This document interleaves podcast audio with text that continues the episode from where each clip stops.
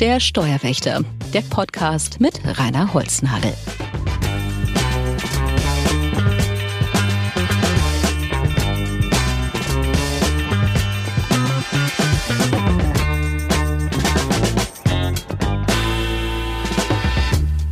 Herzlich willkommen zu einer neuen Folge des Steuerwächters. Schön, dass Sie dabei sind. Ich freue mich sehr.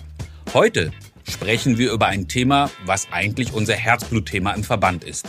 Es ist die Steuergeldverschwendung.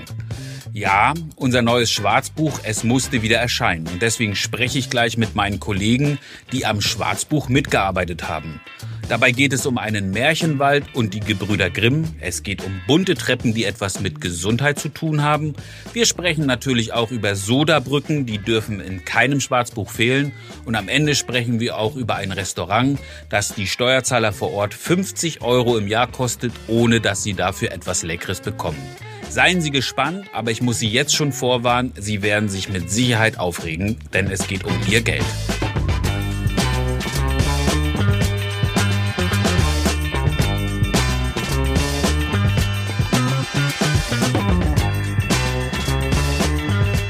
Der Steuerwächter mit dem Präsidenten des Bundes der Steuerzahler, Rainer Holznagel.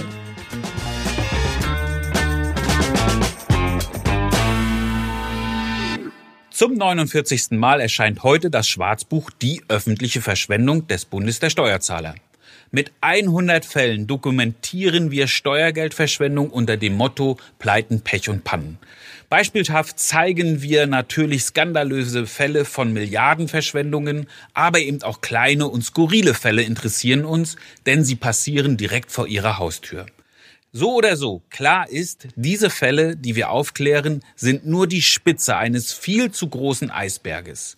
Der Politik ist dieses Thema eher unangenehm, denn es sind gerade Politikerinnen und Politiker, die bei der Verschwendung öffentlicher Gelder auf der Anklagebank Platz nehmen müssen. Daher geht das Wort Steuergeldverschwendung den meisten Politikerinnen und Politikern auch nur schwer über die Lippen. Sie sprechen lieber über das Geld, was der Staat erst gar nicht einnimmt, nämlich über Steuerhinterziehung.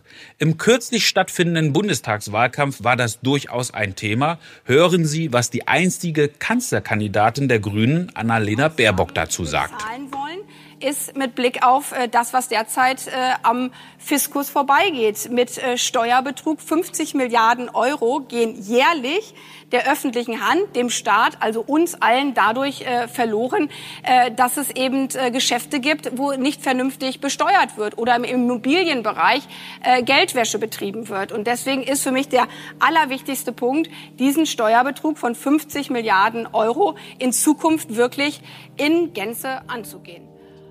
Diese Antwort gab Frau Annalena Baerbock in der ARD-Wahlarena im September dieses Jahres auf die Frage, wie sie die politischen Projekte der Grünen denn finanzieren möchte. Auch wenn ich mich manchmal frage, wie Frau Baerbock denn auf die genaue Zahl von 50 Milliarden Euro kommt, hat sie dennoch im Grundsatz recht. Steuerhinterziehung muss ein Riegel vorgeschoben werden, gar keine Frage. Was ich jedoch vermisse, ist, dass ebenso engagiert darüber diskutiert wird, wo und wie Steuergeld verschwendet wird und wie es dann eben entsprechend auch eingespart werden könnte.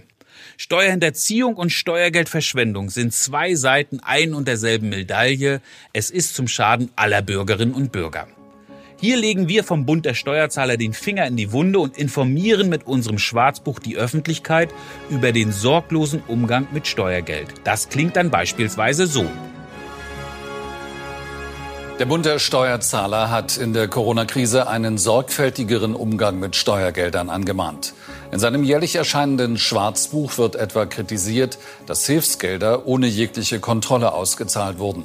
Insgesamt hat der Verein 100 Beispiele gesammelt, in denen teils millionenschwere Steuerverschwendungen angeprangert werden. Im Schwarzbuch finden sich Fälle von, nach Meinung des Bundes der Steuerzahler, unnötigen Staatsausgaben. Das war ein Beitrag der Tagesschau aus dem vergangenen Jahr, als wir unser 48. Schwarzbuch veröffentlicht haben. Das zeigt beispielhaft, unsere Arbeit erzeugt Resonanz, Aufmerksamkeit und damit letztlich auch konkrete Verbesserungen. Glauben Sie mir, niemand möchte im Schwarzbuch stehen, es sei denn, er darf das Vorwort schreiben. Denn die Verantwortlichen in den Verwaltungen und in den Parlamenten wissen genau, dass ihnen jemand auf die Finger schaut und Verfehlungen an das Tageslicht bringt. Plumpe Verschwendungen sehen wir glücklicherweise kaum noch. Hier denke ich beispielsweise an einen Dienstwagen, der in Spanien gestohlen worden war. Auch die Nutzung der Flugbereitschaft für private Zwecke gehört der Vergangenheit an, glücklicherweise und Gott sei Dank, denn es handelt sich immer um unser Steuergeld. In vielen Fällen konnten wir sogar Steuergeld auch retten. Aktuell berichten wir über die Flugbereitschaft. Derzeit ist sie auf drei Standorte aufgeteilt. Ein Standort ist in Köln und zwei hier in Berlin. Die Flugbereitschaft sollte erst im Jahr 2030 zusammengeführt werden an einem Standort. Das ist natürlich viel zu lange, denn in der Zwischenzeit müssen die Maschinen teilweise leer zwischen den Standorten fliegen, um ihre VIPs, und das sind die obersten Politiker unserer Republik, einzusammeln oder hinzubringen. Das alles soll nun viel früher passieren. Insofern können wir sagen, dass die Flugbereitschaft denn effizienter wird, wenn sie an einem Standort zusammengeführt wird.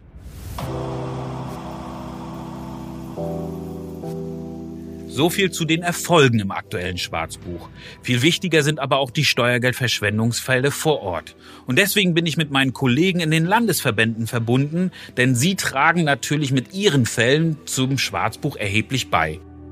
Jetzt die krassesten Fälle aus dem neuen Schwarzbuch des Steuerzahlerbundes. Wir sprechen über Sodarbrücken. Brücken, die einfach nur so dastehen und völlig nutzlos sind. Wir erfahren von einem Restaurant, das jedes Jahr mehrere hunderttausend Euro Steuergeld verschlingt.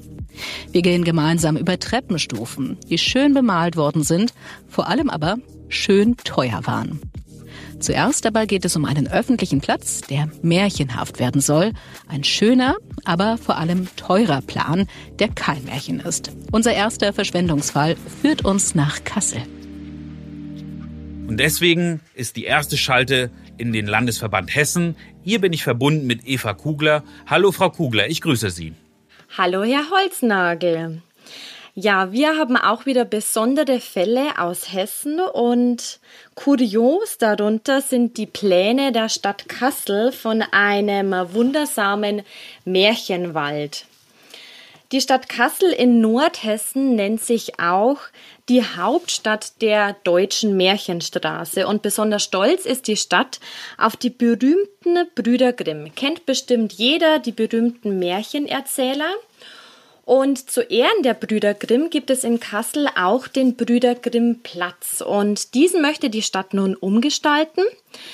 Der Bund sagte für die Umgestaltung auch eine Förderung in Höhe von 6,5 Millionen Euro zu. Und der Anteil der Stadt Kassel liegt bei 3,25 Millionen Euro. Somit belaufen sich die Kosten für die Umgestaltung also auf insgesamt 9,75 Millionen Euro, also fast 10 Millionen Euro für einen Märchenwald. Oh mein Gott, sind denn da schon die Nebenkosten mit enthalten? Nein, leider nicht. Und auch die Umgestaltungsentwürfe sind sehr märchenhaft und erinnern an einen Freizeitpark und nicht an einen Stadtplatz. Also ich erzähle mal ein bisschen, wie der Märchenwald so aussehen soll, dann kann der Zuhörer, die Zuhörerin sich das besser vorstellen. Auf dem 1,5 Hektar großen Platz soll ein grünes Rondell entstehen, also der sogenannte Märchenwald. Und um eben eine märchenhafte Atmosphäre zu schaffen, sollen in der Mitte des Platzes hochstämmige Kiefern gepflanzt werden.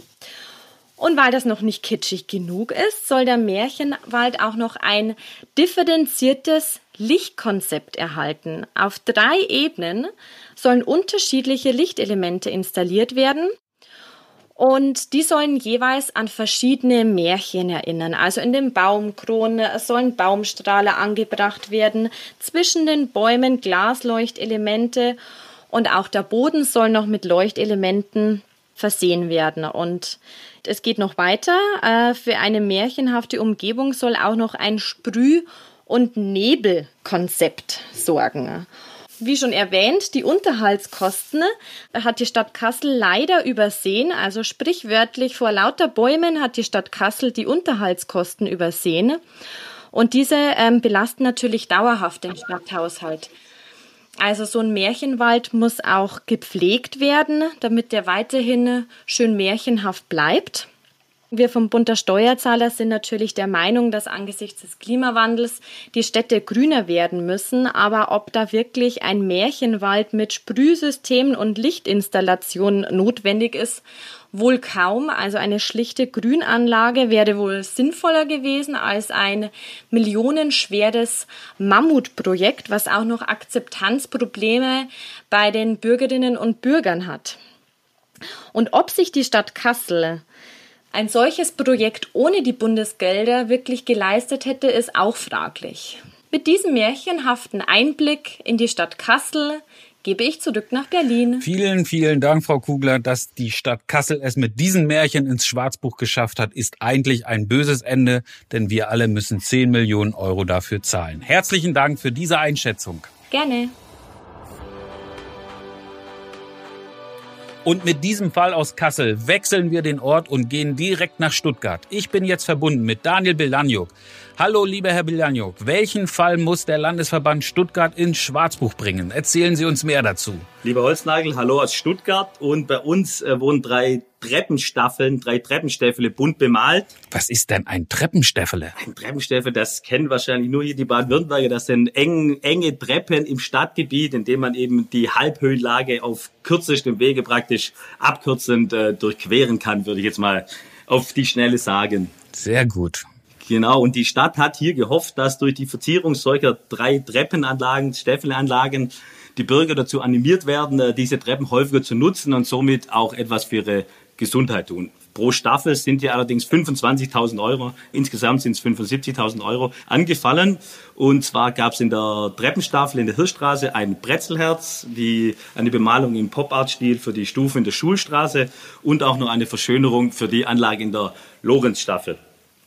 Auf unsere Anfrage hieß es dann aus dem Stuttgarter Rathaus, dass dieses Projekt den Stuttgarterinnen und Stuttgartern äh, die Staffeln, ein Herausstellungsmerkmal der Stadt, wie eingangs schon erwähnt, noch näher bringen soll. Es soll die Identifikation mit der eigenen Stadt gefördert und zu mehr Bewegung motiviert werden dadurch. Also ist das quasi ein Gesundheitsprojekt? Das ist von der Stadt so ausgeschrieben als Gesundheitsprojekt. Das sehen wir auch so, dass die Stadt da vor allem zwecks positiver Gesundheitseffekte sich dazu entschlossen hat, das zu tun.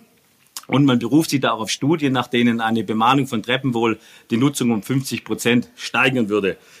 Und äh, Sie sprechen es an, aber wer jetzt dann glaubt, dass die drei verschönerten Stuttgarter Stäffele bis dahin ein trostloses Dasein gefristet hätten und sich da kaum einer drauf verirrt hätte, der liegt ziemlich daneben. Denn Tag vor Tag äh, hat hier auch schon vor dieser Bemalung das Großstadtleben pulsiert. Das gibt die Stadt sogar zu.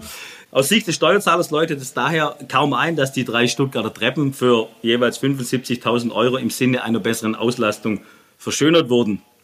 Geht es nach der Stadt übrigens, könnte perspektivisch gesehen noch weitere Treppen und Stufen dazukommen mit Mitteln aus dem Budget Masterplan urbane Bewegungsräume. In Stuttgart gibt es mehr als 500 solche Anlagen könnte also ein ganzes Sümmchen zusammenkommen. Deshalb haben wir uns auch hier beim Bundessteuerzahler Baden-Württemberg mal zusammengesetzt und ausgerechnet, wie hoch jenes Sümmchen denn wäre, wenn wir jede Treppenanlage hier alle 500 Stück mit 25.000 Euro verschönern würden. Am Ende kommt dann wirklich eine hohe Summe raus, die beläuft sich auf 12,5 Millionen Euro. Und selbst wenn nur 100 Stufen verschönert werden würden mit diesen 25.000 Euro, hätten wir auch schon 2,5 Millionen Euro, die da nochmal um drauf kommen würden. Und deshalb meint der Bundessteuerzahler Baden-Württemberg auch, gegen Anreize, die der Bevölkerung Stuttgarts zu mehr Bewegung verhelfen sollen, ist natürlich nichts einzuwenden. Im Falle dieser auch schon zuvor gut frequentierten Treppen hätte es allerdings dafür keiner teuren Mehrausgaben bedurft. Diese 75.000 Euro hätte man gerade in Zeiten dieser angespannten finanziellen Lage, die es auch hier bei uns in Stuttgart gibt, einfach besser einsetzen können. Und damit war für uns hier klar, relativ schnell klar, dass das eine Fall fürs Schwarzbuch ist. Nichts mit der höchsten Summe, aber einfach von der Unsinnigkeit äh, gehört er aus unserer Sicht hier in unsere Fälle rein. Und deshalb ist er dieses Jahr im Schwarzbuch. Vielen Dank für diesen Fall. Also 75.000 Euro für Steffele, die eigentlich schon jetzt benutzt werden. Hoffen wir, dass dieser Fall dazu beiträgt, dass Stuttgart damit aufhört und nicht noch weitere Treppen bemalt. In diesem Sinne herzlichen Dank, lieber Herr Belanjuk. Ich wünsche nach Baden-Württemberg alles Gute und bleibt dran, dass keine Steuern weiterhin verschwendet werden. Tun wir und Grüße nach Berlin. In jedem Schwarzbuch müssen sogenannte Sodabrücken dabei sein. Und auch in diesem Schwarzbuch haben wir welche davon und die stehen zufälligerweise in Nordrhein-Westfalen. Und deswegen bin ich verbunden mit unserer Kollegin in Düsseldorf, Frau Bärbel Hildebrand. Liebe Frau Hildebrand, erklären Sie uns, was sind das für Sodabrücken, was hat das auf sich und wie viel haben diese gekostet? Ja, hallo, Herr Holznagel. Wir haben in diesem Jahr zwei Sodabrücken im Angebot. Die eine steht in Castrop-Rauxel im Ruhrgebiet. Sie steht da seit 1980, sollte einmal für eine Ortsumgehung da sein. Diese Ortsumgehung ist nie gekommen. Man weiß heute, 40 Jahre später, auch überhaupt nicht mehr, warum diese Ortsumgehung gar nicht gebaut wurde. Die Stadt Castrop-Rauxel sagt auch, sie braucht die überhaupt nicht mehr. Der Landesbetrieb Straßenbau sagt, oh, die Ortsumgehung ist aber noch im Landesstraßenbedarfsplan und deshalb bleibt auch die Brücke da stehen. Naja, sie hat fast eine halbe Million Euro gekostet. 950.000 D-Mark waren es damals. Ja, und so steht die Brücke da rum und man fragt sich, wie lange noch. Ich frage mal dazwischen, weil Sie kennen sich sehr gut aus vor Ort. Selbst wenn dort eine Ortsumgehung gebaut werden würde, könnte man die Brücke überhaupt noch benutzen oder müsste sie nicht grundlegend saniert werden dann? Naja, sie wird zumindest immer überprüft. Aber also so wie sie aussieht, sieht sie nicht gut aus, sagen wir das mal so. Es ist nicht, es, es fällt nichts runter und so, aber man kann sich ja denken, überall sind die Brücken nach 40 oder 50 Jahren marode und müssen saniert werden. Und warum ausgerechnet eine Sodabrücke, die Wind und Wetter ausgesetzt ist und das seit 40 Jahren noch Stand der Technik sein sollte, das äh, fragt man sich völlig zu Recht. Aber naja, es ist nicht die einzige Sodabrücke. Wir haben noch eine im Rheinland, in Euskirchen. Die steht noch ein paar Jahre länger da, schon seit 1977. Wer die Gruppe BAP kennt, die Kölner Popgruppe, der kennt vielleicht noch die alte Platte. Auf dem Cover dieser Platte, da ist diese Brücke abgebildet, also die ist zu zweifelhaftem Ruhm gekommen. Gebaut worden war sie für eine Autobahn, die nie gebaut wurde. Der Bund hat irgendwann entschieden, dass er sie doch nicht braucht. Jetzt steht die Brücke mitten auf dem Feld, da ist ringsrum überhaupt nichts anderes. Sie steht da und wartet auch darauf, dass eine Ortsumgehung kommt für die Stadt Euskirchen. Dann soll diese Ortsumgehung über die Brücke laufen. Die Frage ist natürlich genau dieselbe. Ist diese Brücke, auch wenn sie jedes Jahr schön brav gewartet und überprüft wird, nach 40 Jahren wirklich für den Verkehr ausgelegt, der heutzutage fließt, für das Gewicht der Lkw und so weiter und so fort? Naja, also man hofft jetzt auf diese Ortsumgehung, dass sie die Brücke wach küsst aber wann die Ortsumgehung kommt, das weiß kein Mensch. Aber bei Dornröschen hat das Ganze mit dem Wachküssen ja auch ein bisschen länger gedauert. Vielen, vielen Dank, Frau Hildebrand nach Düsseldorf für diese beiden Sodabrücken. Wir schauen mal, wie es mit diesen weitergehen wird. Dankeschön und auf Wiederhören. Gerne und tschüss. Von den zwei Sodabrücken in Nordrhein-Westfalen wechseln wir jetzt nach Niedersachsen und wir gehen mal richtig zünftig essen. Nein, äh, Spaß beiseite. Hier geht es tatsächlich um den kleinen Ort Wartlingen und in Wartlingen gibt es ein Restaurant, was die Steuerzahler betreiben. Das für sich ist schon ein Novum und ich will mal wissen, ob sich das lohnt. Deswegen bin ich verbunden mit meinem Kollegen in Niedersachsen. Es ist Jan Vermöhlen. Lieber Herr Vermöhlen, schildern Sie uns mal den Schwarzbuchfall, der aus Ihrem Landesverband beigetragen werden muss. Moin, Herr Holznagel. Liebe Grüße aus Hannover. Unser niedersächsischer Fall dieses Jahr, äh, der stammt aus der Gemeinde Wartlingen. Die Gemeinde Wartlingen, die liegt im Landkreis Celle, genauer gesagt in einem doch eher ländlich geprägten Raum südlich von Celle. Und äh, genau wie eben in vielen anderen ländlich geprägten Gebieten auch, kämpft man dort äh, mit dem demografischen Wandel. Und um sich diesem entgegenzustemmen, ähm, hat man im Jahr 2012 in der Gemeinde Wartlingen stolz den Vier-Generationen-Park eröffnet. Den hat man seinerzeit äh, mit der Unterstützung des Landkreises und der EU finanziert.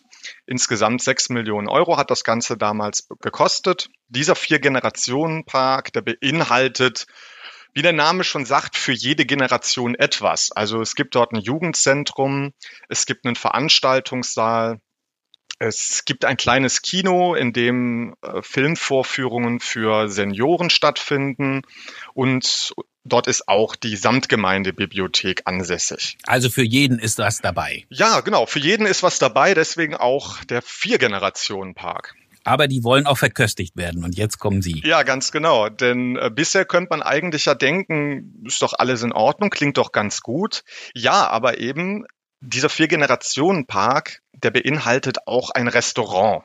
Anders als in anderen Orten, wo Gemeinden häufiger auch schon mal Besitzer eines Restaurants sind, dieses aber dann verpachten an Private, betreibt die Gemeinde in Wartlingen das Restaurant selbst. Das heißt, die Leute, die dort arbeiten, die Köche, die Kellnerinnen und Kellner, die sind bei der Gemeinde selbst angestellt. Und das Problem des Ganzen ist, dass dieses Restaurant nicht so besonders gut läuft. Seit der Eröffnung des Restaurants im November 2012 hat das Restaurant jedes Jahr satte Verluste eingefahren. Ähm, bis Ende diesen Jahres rechnen wir mit knapp 2,9 Millionen Euro. Das sind ja, rund 300.000 Euro Miese jedes Jahr. Und das ist doch schon ganz schön viel Holz für eine Gemeinde mit gerade mal 6.200 Einwohnern. Ja, aber sag mal, ist das denn nicht aufgefallen? Wieso ist das jetzt so hoch angelaufen? Also aufgefallen ist das schon früher, unter anderem natürlich auch uns, denn äh, erstmals hatten wir dieses Restaurant bereits 2017 im Schwarzbuch. Ähm, wir haben dort unter anderem kritisiert eben die hohen Verluste, die dort anfallen, aber auch äh, die chaotische Buchführung. Dieses Restaurant, das betreibt nebenbei auch noch einen ja, ein Mensa-Service für die Schulen in den umliegenden Ortschaften, die aber nicht zur Gemeinde Wartling gehören. Das sei hier noch erwähnt. Und in den Zahlen wurde nie so ganz klar, in welchem Bereich jetzt da die Verluste anfallen. Fallen die im Mensa-Bereich an? Fallen die im Restaurant-Bereich an? Genau das war damals schon Teil unserer Kritik. Und wir haben jetzt deshalb haben wir es auch nochmal mit dem Schwarzbuch drin, einen weiteren Verbündeten in der Sache bekommen, nämlich das Rechnungsprüfungsamt des Landkreises Celle. Dieses Rechnungsprüfungsamt ist zuständig für die Prüfung der Jahresabschlüsse der Gemeinde und ist eben dabei dann auch über dieses gemeindeeigene Restaurant gestolpert. Also man schließt sich unserer Kritik von 2017 explizit an, also konnte man genau so nachvollziehen. Und man stellt dort jetzt fest, dass die Restaurantführung beziehungsweise die Haushaltsführung der Gemeinde mit diesem Restaurant gegen die Gebote der Wirtschaftlichkeit und der Sparsamkeit verstoßen hat. Und wir haben dieses Restaurant jetzt nochmal mit ins Schwarzbuch aufgenommen, weil wir nun endlich wollen, dass das aufhört. Also spätestens jetzt nach äh, der Bestätigung durch das Rechnungsprüfungsamt des Landkreises muss mit ja, diesem Steuergeld à la carte, damit muss Schluss sein. Das, das darf es nicht weitergeben. Und das erhoffen wir uns natürlich jetzt auch durch die erneute Aufnahme. Wir hoffen natürlich auch, dass dieser Schwarzbuchfall dazu beitragen wird, dass vor allen Dingen in der politischen Vertretung mal aufgewacht wird. Denn mir scheint, dass es dort nicht wirklich ein Interesse für Aufklärung gibt, oder? Also in der Vergangenheit war die Resonanz dort äh, doch eher verhalten. Also es gibt äh, durchaus einzelne Fraktionen, die das schon mal aufbegehren. Das fällt auch auf, wenn man sich die Lokalpresse ansieht. Aber im Großen und Ganzen ist dort ähm, nicht mit, mit Unterstützung zu rechnen. Also äh, im vergangenen Frühjahr wurde eben über die Berichte des Rechnungsprüfungsamtes berichtet in diesem Ratsgremium der Gemeinde verbunden mit der Empfehlung des Landkreises, dem Bürgermeister, in diesen einzelnen Punkten die Entlastung zu versagen.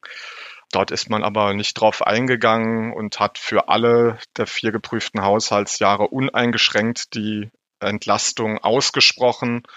Und im Gegenteil, es deutet sich bereits an, dass rund um den Vier-Generationen-Park die nächsten vermeidbaren Ausgaben ins Haus stehen. Also wir reden hier von von Plänen einer Bimmelbahn. Also es könnte durchaus sein, dass wir in den nächsten Jahren auch im Schwarzbuch noch mal was aus Wadlingen hören. Ja, der eine oder andere denkt darüber, dass das irgendwie verdeckte Mitarbeiter von uns sind. Das ist leider nicht der Fall. Es gibt tatsächlich kein Freibier auf der Welt. Einer muss immer zahlen und in diesem Fall ist es der Steuerzahler. Hochgerechnet muss jeder Bürger in Wartelingen 50 Euro pro Jahr für dieses Restaurant zahlen, ohne dass er dafür auch etwas bekommt. Bitter genug. Ich danke Ihnen vielmals, Herr von Möhlen, und Grüße nach Niedersachsen. Bleiben Sie wacker und helfen Sie mit, dass kein Steuergeld mehr verschwendet wird. In diesem Sinne, herzlichen Dank Dank an alle anderen Kollegen. Das waren die Fälle aus den Landesverbänden. Brücken, die einfach nur so dastehen, ein Märchenwald, der traumhaft teuer werden soll, ein Gemeinderestaurant, das nur Unsummen verschlingt, Treppen, die plötzlich bunt, vor allem aber teuer sind. Diese und andere Fälle finden Sie unter schwarzbuch.de. So unterschiedlich die Beispiele auch sind, gemeinsam stehen sie dafür, dass das Steuergeld besser verwendet werden könnte. Und genau das ist das Ziel des Bundes der Steuerzahler. Wir wollen, dass der Staat effizient mit Steuergeld umgeht. Doch wie kommen wir an diese Fälle, fragen sich viele.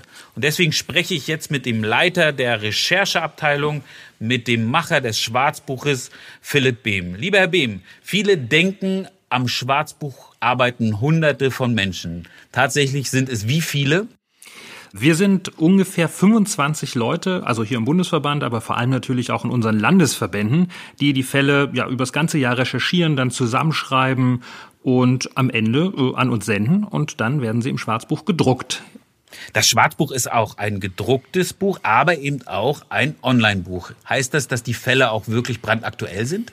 Im Buch sind sie aktuell, wenn es veröffentlicht wird, aber da wir ja nur einmal im Jahr veröffentlichen, lässt das natürlich nach. Ähm, alle Fälle immer aktuell sind auf www.schwarzbuch.de. Dort kriegen wir auch immer mal wieder neue Fälle rein, unterjährig, also nicht nur, wenn das Buch veröffentlicht wird, sondern auch immer, wenn wir was Neues gefunden haben, veröffentlichen wir das da. Hinzu gibt es auch Updates, wenn sich bei einem Fall was tut und es gibt natürlich auch Videos und Hintergründe. Erklären Sie unseren Hörern noch einmal, wie kommen wir überhaupt an die Fälle ran? Wir kommen an die Fälle ran eigentlich durch offene Augen. Also wenn man durch die Straßen geht, gerade hier in Berlin sieht man, dann werden neue Ministerien gebaut, neue Bundestagsverwaltungsgebäude oder es gibt wieder bunte Werbekampagnen der Bundesregierung oder einfach auch, es werden neue Subventionen verkündet. Und da lohnt es immer mal nachzugucken, wofür wird das ausgegeben, wie viel sollte das kosten, wie viel kostet es denn wirklich. Häufig wird Bauen ja teurer. Ansonsten recherchieren wir relativ klassisch. Ich glaube, ich habe alle Newsletter dieser Bundesregierung abonniert und schaue immer, was da Neues verkündet wird, recherchiere nach. Und es gibt ja auch Parlamentsdatenbanken, also mit kleinen Anfragen, wo die Abgeordneten auch der Regierung Fragen stellen. Äh, da schauen wir, ob da irgendwas dabei ist, was wir verwerten können und wo wir auch natürlich nachrecherchieren können. Und wichtigster Punkt, äh, alle Steuerzahler können uns natürlich auch Fälle von Steuergeldverschwendung melden. Ganz einfach auf www.schwarzbuch.de. Natürlich zeigen wir 100 Fälle von Steuergeldverschwendung auf, aber mir persönlich war es auch immer wichtig, dass wir die strukturellen Probleme angehen und aufzeigen, wo der Staat schlicht und ergreifend besser werden muss. Und deswegen haben wir in diesem Jahr das Thema Digitalisierung ausgesucht. Herr Behm, wie können wir das operationalisieren und vor allen Dingen ist dieses Thema nicht jetzt auch brandaktuell? Ja, das Thema ist brandaktuell. Alle reden schon eigentlich seit Jahren davon, dass Deutschland sich digitalisieren muss und gerade die Pandemie hat das natürlich mit Wucht gezeigt. Ja, wir denken an Schulen, wo Online-Lernen nicht möglich war. Wir denken an Gesundheitsämter, die zum Teil noch mit dem Fax sich Daten ausgetauscht haben. Äh, oder denken Sie schlichtweg an Verwaltungsgebäude, die zu waren und die Bürger halt überhaupt nicht an ihre Verwaltungsleistungen kamen. Und deshalb haben wir uns in diesem Jahr das Thema Digitalisierung umfassend angeguckt. Wir haben mal geschaut, was kann eigentlich Digitalisierung leisten? Wo kann es auch Steuergeld sparen. Wir haben uns angeschaut, wie machen andere Länder das eigentlich besser, weil ich glaube, hier kann man wirklich viel auch von europäischen Nachbarländern lernen. Und am Ende haben wir dann einfach gesagt, ähm, was die neue Bundesregierung jetzt dringend tun muss. Und genau über dieses Thema werden wir in einem nächsten Podcast sprechen, über die Digitalisierung, die Chancen, die Herausforderungen und vor allen Dingen auch die Potenziale, wie man Steuergeld sparen kann. Ich danke Ihnen für das Gespräch. Sie, liebe Zuhörerinnen und lieber Zuhörer, seien Sie gespannt. In diesem Schwarzbuch gibt es viele Fälle, es geht um das Kanzleramt, das für 600 Millionen Euro einen Anbau bekommen soll. Es geht um eine Bank, in der 350 Millionen Euro Steuergeld schlummern, die jetzt wahrscheinlich futsch sind und so weiter und so fort.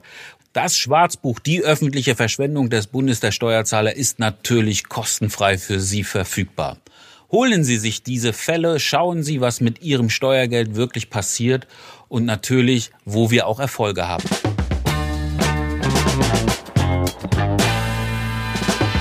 Ich freue mich auf eine nächste Folge. Da geht es dann, wie gesagt, um die Digitalisierung. Seien Sie gespannt.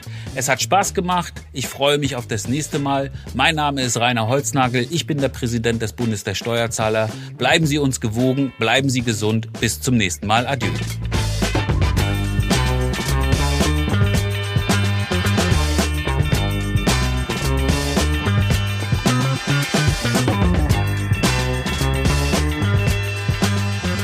Der Steuerwächter mit Rainer Holznagel ist eine Produktion des Bundes der Steuerzahler.